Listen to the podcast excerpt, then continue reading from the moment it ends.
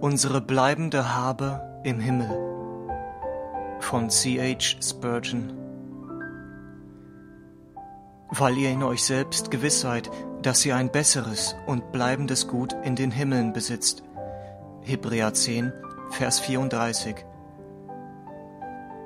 Dies ist gut. Unsere Habe hier ist sehr wesenslos.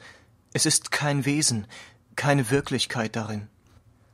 Aber Gott hat uns die Verheißung eines wirklichen Besitzes im Land der Herrlichkeit gegeben, und diese Verheißung kommt zu unserem Herzen mit einer so vollen Zusicherung ihrer Gewissheit, dass wir in uns selber wissen, dass wir eine bleibende Habe dort haben. Ja, wir haben sie schon jetzt.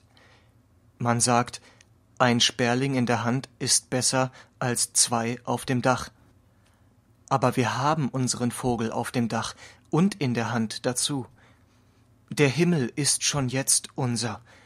Wir haben das verbriefte Recht darauf, wir haben das Pfand, wir haben die ersten Früchte desselben. Der Himmel ist uns erkauft, verheißen und dem Wesen nach schon gegeben, dies wissen wir, nicht nur durch das Hören des Ohres, sondern in uns selber.